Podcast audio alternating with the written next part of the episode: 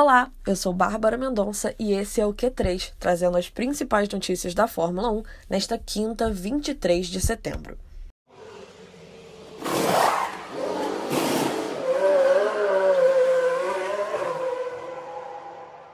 O GP da Rússia, no próximo fim de semana, vai marcar a estreia do sistema híbrido atualizado na unidade de potência da Ferrari.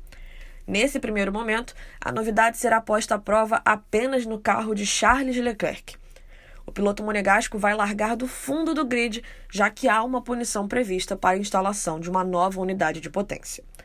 Carlos Sainz vai testar a novidade só mais para frente, já que a Ferrari não quer que sua dupla esteja no fundo do pelotão em uma mesma corrida. A novidade vai render cerca de 10 cavalos extra de potência. Leclerc terá prioridade por causa dos danos ao carro depois do acidente no GP da Hungria. A partir do ano que vem, o fim de semana do GP de Mônaco vai entrar no padrão da Fórmula 1, com três dias de atividades nas ruas do Principado.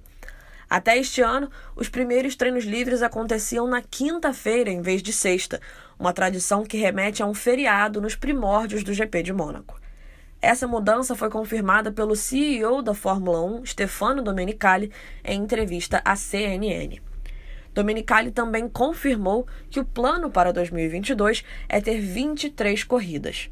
O calendário da próxima temporada da Fórmula 1 será divulgado no dia 15 de outubro, na reunião do Conselho Mundial do Esporte a Motor. A Fórmula 1 vai implementar um halo mais resistente nos carros a partir de 2022, ano em que o novo regulamento técnico da categoria entra em vigor.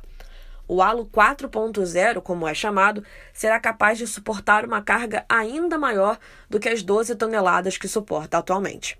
Os planos foram revelados pelo engenheiro Clive Cranfield, que auxiliou a Fórmula 1 no desenvolvimento da peça em 2018. O halo é produto de um esforço da Fórmula 1 para aumentar a segurança dos carros desde o acidente fatal de Jules Bianchi em 2014. Os dois últimos casos mais graves envolvendo a peça foram os acidentes de Romain Grosjean, no Bahrein, e Lewis Hamilton, em Monza. Em ambos os casos, os pilotos saíram sem consequências mais sérias. So box, box, box, box. O Q3 fica por aqui e a gente volta amanhã com mais notícias da Fórmula 1. Tchau, tchau!